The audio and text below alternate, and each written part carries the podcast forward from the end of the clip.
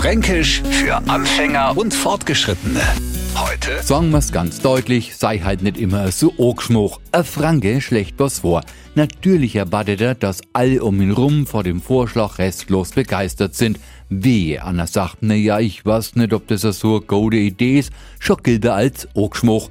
Das gleiche beim Essen. Unser fränkisches Essen schmeckt einfach am jeden. Ihnen nicht, et sind's halt nicht so Ogschmuch. Und wenn er einmal vor uns verlangt, richtig so zu backen, auf die Gefahr hin, dass man sie die Finger dreckert macht, no backt man so.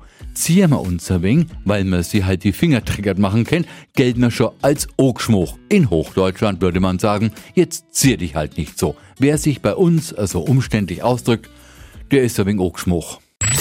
Fränkisch für Anfänger und Fortgeschrittene. Täglich neu auf Radio F und alle Folgen als Podcast auf radiof.de.